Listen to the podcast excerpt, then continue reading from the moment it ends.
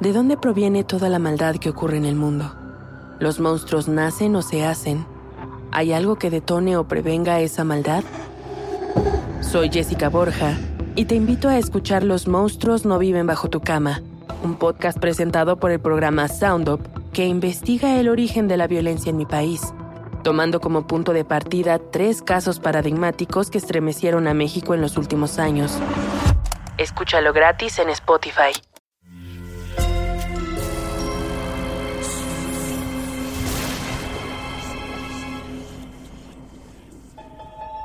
Portal Sonoro no se hace responsable de las visiones, pesadillas o encuentros cercanos del cuarto tipo que puedan suceder antes, durante o después de la experiencia. Para una experiencia sonora completa recomendamos audífonos para dejarte envolver por el mundo de experimentos retorcidos. Escucha bajo tu propio riesgo.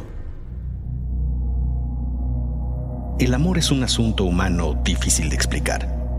Amamos para no sentirnos solos, para tener afecto físico, para podernos expresar es para muchos el sentimiento máximo. Por eso no hay un día de la felicidad o un día del relajamiento.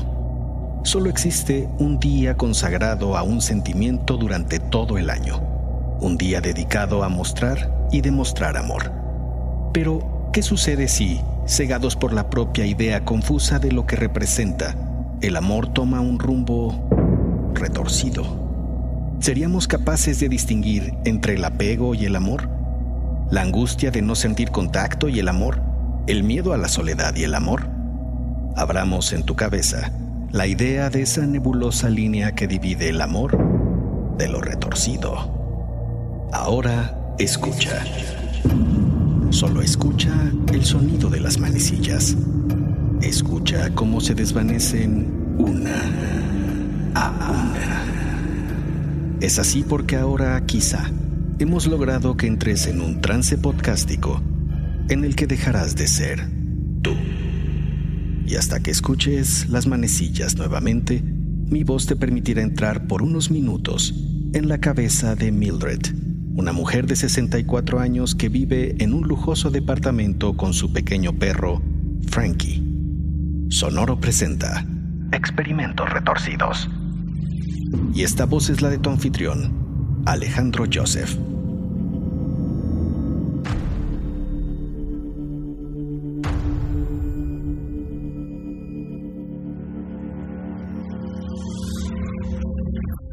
Frankie, ¿dónde está mi cachorro de amor? Le llamas cachorro, pero en realidad es un maltés de 13 años. ¿Frankie? También lo llamas Frankie, pero hace 13 años se llamaba Copito. Fue lo último que te regaló Frank antes del accidente. Frank y tú parecían la pareja que inspira todas las comedias románticas del mundo. Algunos, quienes los veían juntos, decían, quédate con alguien que te vea como Frank a Mildred. Otros decían, quédate con alguien que te mire como Mildred a Frank. Y ustedes, sin duda, se habían quedado el uno con el otro.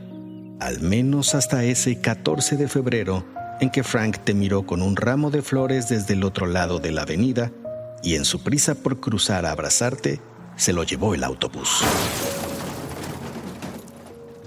Luego de lidiar con la Cruz Verde, con los restos o lo que restaba de Frank, de asuntar la burocracia mortuoria y estando aún en shock por lo sucedido, llegaste a casa. Al abrirte causó un sobresalto una caja que se movía sola.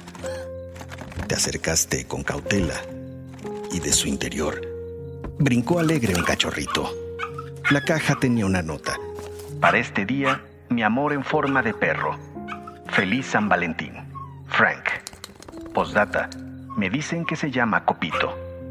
Cargaste al cachorro y lo miraste de frente, con sus ojos de canica y su lengua un poco de fuera. ¿Copito?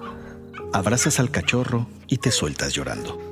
Nadie te acompaña en tu luto y a partir de ese día decidiste que nadie te acompañaría salvo ese último regalo de Frank, que para ti era otra forma de Frank. Por eso lo llamaste Frankie. Frankie, precioso. Ya está el desayuno. Pero esa mañana no acude Frankie corriendo por el pollo especial que le preparas todas las mañanas. Frankie. Cuando vas al pasillo para ver en dónde está Frankie, lo encuentras viniendo con mucha parsimonía hacia ti. y a la mitad del camino. Se desploma y comienza a jadear con mucho esfuerzo. ¡Frankie!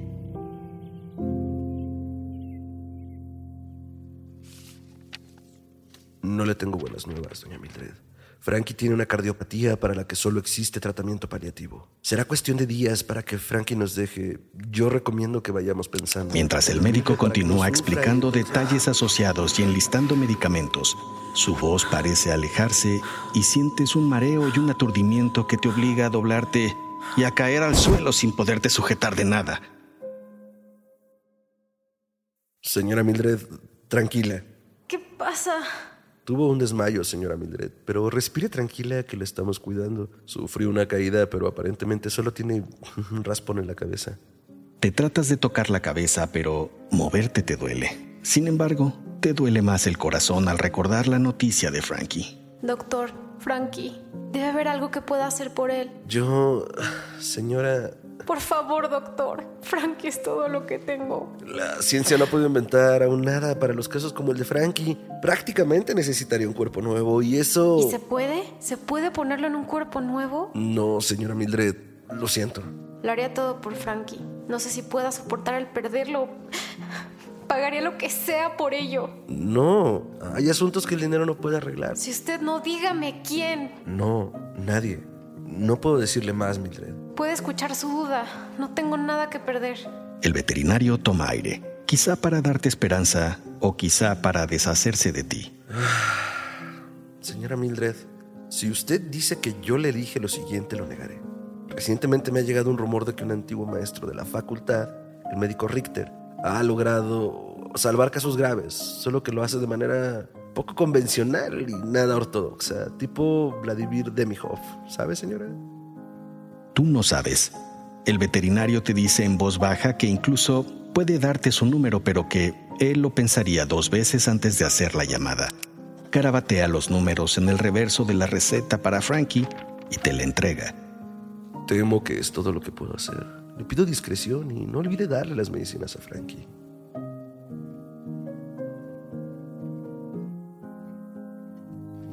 Por la noche miras a Frankie echado junto a ti en la cama. Piensas que se ve más delgado y que la tristeza se ha apoderado de su cuerpo entero. Te preguntas, ¿A qué se puede referir con técnicas poco convencionales? acaricias a Frankie y este suelta un pequeño llanto que te parte el corazón y te termina de convencer. No puedes perder a Frankie. No otra vez. Así que, sin más, a primera hora del día siguiente marcas una, dos, siete veces el número que te dio el veterinario hasta que alguien toma el teléfono del otro lado. Eh, sí. Llegas a la dirección que el doctor Richter te dio por teléfono. Por fuera te recuerda a la vieja casona descrita en un programa que escuchaste y en cuyo interior suceden misterios detrás de sus paredes. Bajas de tu regazo a Frankie y tocas a la puerta. Un rechinido te hace ver que está abierta. ¿Doctor Richter? El lugar te parece sacado de un set de película de espantos. Oscuro, con maderas que crujen y... ¿Acaso esos eran fragmentos de órganos en recipientes llenos de formol en los estantes? Te sorprende el arribo de Richter. Es un hombre viejo, de pelo cano, lentes circulares y bigote delgado. Porta una bata blanca que no disimula trazos de sangre seca. Usted debe ser la señora Mildred. Eh, Soy el doctor Richter. Tome asiento. Mucho gusto, doctor. Él es Frankie. Ambos se sientan en lo que te parece que funciona como una sala de espera, de no ser por una mecedora que rompe el juego de sillones. Entiendo por lo que me dijo por teléfono que a su perro le dieron un diagnóstico poco favorable. De muerte inminente. Bien. Yo baso mi trabajo en la escuela del genio Vladimir Demihov, ¿sabe? Sigue sin saber quién es Demihov. Pero en los últimos años he retomado ahí donde él dejó y he perfeccionado sus técnicas sagrados insospechados. Son técnicas que pueden salvar a... Frankie. Eh, Sí, a Frankie, pero mis técnicas pueden resultar poco éticas para muchos. Te explica que existe el peligro de que algo salga mal y que con esto no se refería únicamente a que físicamente pudiera salir algo mal. Hagámoslo. Lo que sea que salve a Frankie. Aprecio su entusiasmo, pero le pido que venga en dos días. Quisiera mostrarle algo que le dará una idea de lo que hago antes de que tome su decisión final, porque una vez tomada no hay marcha atrás. Dos días después, cargando a Frankie evidentemente descompuesto, llegas a la casona del doctor Richter. Nuevamente encuentras la puerta abierta. Un gato negro te recibe y sigue su camino. Un segundo, Mildred. Te sientas en la sala de espera nuevamente, pero justo al sentarte sale revoloteando detrás del sillón un ave. Algo en su manera de moverse te parece extraño. No levanta el vuelo. Solo se mueve desesperada en la habitación. Te recorre un escalofrío cuando te parece identificar que tiene cuatro alas, pero no alcanzas a verla bien porque se mete en un recoveco de un librero enorme. Y cuando te paras para verla de cerca, Pase, estoy al fondo del pasillo. Sujetas entonces contra tu pecho a Frankie y caminas lentamente. Al principio del pasillo, miras unos retratos enormes y algo escalofriantes colgados en las paredes.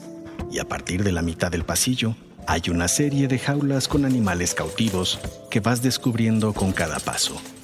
Conejos, hurones, gatos y casi al llegar a la puerta del fondo, desde donde te llamó Richter, un enorme perro se lanza hacia ti ferozmente y es apenas detenido por los barrotes de la jaula que incluso se alcanzan a doblar del golpe. Quieto, coloso, quieto. Pase, Mildred, no le haga caso. Con tu corazón latiendo agitado y el pequeño Frankie temblando, sigues la indicación. Entras a lo que es una especie de laboratorio y quirófano de veterinaria. Buen día, doctor. Aquí le traigo a Frank. Mire, le tengo una sorpresa. Asómese a aquella jaula. Te acercas a la jaula que te ha indicado con la mano. Lo que ves te lleva a apretar la cabeza de Frankie contra tu corazón y a ti a tener un mareo nuevamente, pero esta vez te alcanzas a sujetar de la mesa. Se trata de una rata con dos cabezas, que se mueve de manera muy errática y que al verte ha comenzado a chillar sin freno. Es mi más reciente prodigio, y llega usted justo para ver la última parte del experimento. Richter toma la rata de dos cabezas y la pone dentro de un laberinto a escala ubicado en una mesa cercana. Si todo va bien, las ratas coordinarán su voluntad para llegar a la salida. En un principio, la rata parece hacer justo lo que espera Richter. Recorre los pasillos. Incluso parece ser que ambas cabezas se ponen de acuerdo en dos patas para intentar averiguar juntas la ruta a seguir. Sin embargo, al llegar a la intersección, la rata se queda quieta comienza a temblar y luego a moverse de un lado a otro de manera frenética, derecha, izquierda, derecha, izquierda, hasta que, de pronto, una de las cabezas, la pegada al cuerpo de la otra, se desprende y rueda por el piso del laberinto, dejando a la otra expulsando un chisguete de sangre que baña el rostro de Richter, el tuyo y el de Frankie.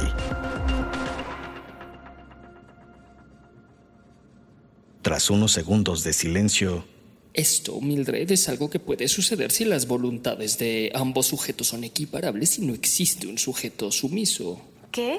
El incidente y la sangre te recuerda ese día en que el camión arrolló a Frank. No le voy a mentir, Mildred. Debes saber que esta cirugía es el único camino que le queda a Frankie. Pero ha visto usted parte del riesgo, así que entenderé si opta por no seguir. Lo siento, la llevo a la salida tomas conciencia plena de lo sucedido y de lo que te propone hacer Richter. Y sin más, te sorprendes a ti misma diciendo, No, si esto es lo que queda por hacer, que se haga. Miras a Frankie a los ojos. Haré lo que sea que me dé esperanza de más tiempo con Frankie. La muerte de Frankie era cuestión de días, te había dicho el veterinario. Así que acordaste con Richter verlo al día siguiente, 14 de febrero. Podía ser una coincidencia, pero para ti era una señal. Entras a la casa como en las anteriores ocasiones. La luz te permite ver un armario en el fondo del cuarto que nunca habías observado. Frankie comienza a tener un ataque de agitación como los que ha tenido los últimos días. Sale el doctor Richter a tu encuentro. Hoy es el día, Mildred. Bienvenida. Que la ciencia nos acompañe. Richter toma a Frankie de tus brazos, da media vuelta y comienza a caminar hacia el pasillo de los cuadros y las jaulas. Tú lo sigues, pero al percatarse de ello, Richter se detiene y se vuelve hacia ti. Por lo que implica la operación, me temo que será mejor que me espere aquí en la sala. Pero... También puede regresar en unas cuatro horas, si así le parece. No, no, no, aquí espero. Richter continúa entonces su camino por el pasillo y cierra la puerta de su quirófano tras de él. Tienes esa sensación de que el tiempo corre lento. La adrenalina te tiene en vilo. Te mantiene con una sonrisa en el rostro la ilusión de poder amar a Frankie muchos años más luego de la operación. Sentada muy recta, sujetas tu pequeña bolsa sobre tus piernas y permaneces inmóvil desde que el doctor se encerró en su quirófano. Solo la sueltas para alisarte el vestido. Conforme pasa el tiempo, tu mente comienza a divagar en el posible final de ese 14 de febrero de hace 13 años, de no ser por el autobús. Pero lo cierto es que sucedió, y que volcaste tu amor hacia ese pequeño perro que llegó a tu vida, como si se tratara de una extensión de Frank. Mi amor en forma de perro, como escribió, pero no era Frank. ¿O sí? El llanto de Frankie te trae de regreso a lo que sucede en la casona. Un frío recorre tu cuerpo. Te aterra imaginar lo que está sucediendo ahí adentro. Tu pie se comienza a mover inquieto y tu lengua parece que ha tomado un puñado de sal. ¿Frankie? Preguntas para ti misma luego de dos horas y media de iniciada la intervención. No, no, no, no, no, no. ¿Qué he hecho? ¿Qué he hecho?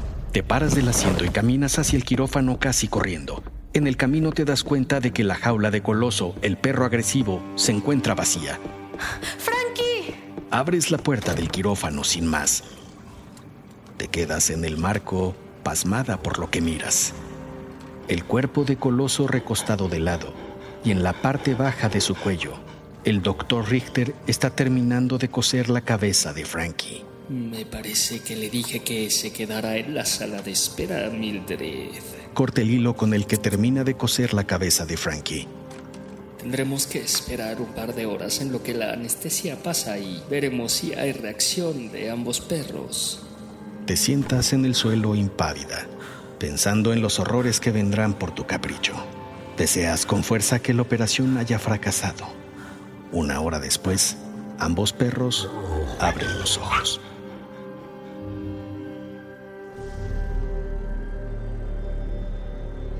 Vivir con un animal al que le tienes miedo no es fácil. Tú le tienes pánico a esa quimera 80% coloso, 20% Frankie. Verlo es una pesadilla por sí misma. Te mantiene a su cuidado la idea de que se trata de Frankie, pero cada día que pasa, va abriendo tus ojos a que esa cabeza ya no es Frankie. Es y no lo es. Está parte de su cuerpo, pero nada de su cariño, de su amor. Por el contrario, miras en sus ojos el mismo odio y agresividad que en los de Coloso. No sabes bien a bien si esa mirada es el resultado de que la mente dominante de Coloso haya tomado el control de ambas o de que Frankie te odie por no haberlo dejado morir y tenerlo encerrado en ese infierno sin cuerpo. Por eso, hoy habrá una muerte en el departamento y tú serás el autobús, el cirujano y la responsable del gatillo de la pistola que sostienes en la mano. Es hora de que vuelvas a ser tú, de que regreses lentamente. Escuchas las manecillas nuevamente una a una mientras te haces consciente de que escuchas un podcast y de que todo perro que conoces tiene solo una cabeza. Los hechos y personajes de este episodio están inspirados en el experimento conocido como el perro de dos cabezas, llevado a cabo por el ruso Vladimir Demihov en la década de los años 60. Demihov logró por primera vez un trasplante de cabeza justamente de un perro a otro por un periodo prolongado. La grotesca imagen de ello circuló el orbe y acabó con la incredulidad al respecto de los estadounidenses. El perro de dos cabezas vivió durante 29 días. Aunque escabrosos, los experimentos del ruso aportaron mucho a la ciencia médica actual. Por ejemplo, al uso de grapadoras para comprimir las venas y las arterias durante una operación, para reducir así el tiempo necesario para realizar una cirugía y obtener un resultado positivo. Para 1962, el trabajo de Demi Hobb se convirtió en un referente para la comunidad internacional y gracias a su contribución fue posible años después trasplantar órganos humanos de forma segura. Sin embargo, No es fácil sacar de la mente la imagen de ese perro de dos cabezas, ni imaginar lo que esos perros pudieron haber sufrido para mostrar que lo imposible era posible, sin importar lo grotesco que resultara. Guión y voz, su anfitrión, Alejandro Joseph. Te espero en nuestro próximo episodio, en el que exploraremos el retorcido experimento que puso Alemania en una muy incómoda posición en torno al tema del abuso a menores.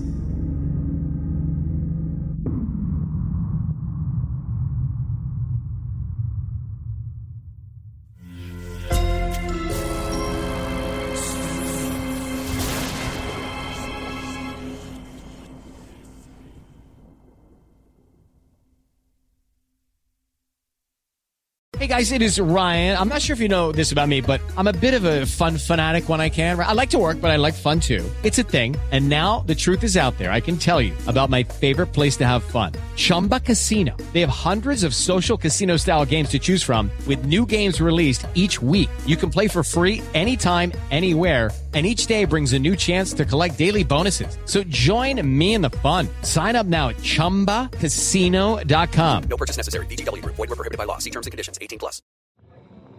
¿De dónde proviene toda la maldad que ocurre en el mundo? ¿Los monstruos nacen o se hacen? ¿Hay algo que detone o prevenga esa maldad? Soy Jessica Borja y te invito a escuchar Los monstruos no viven bajo tu cama, un podcast presentado por el programa Sound Up que investiga el origen de la violencia en mi país, tomando como punto de partida tres casos paradigmáticos que estremecieron a México en los últimos años.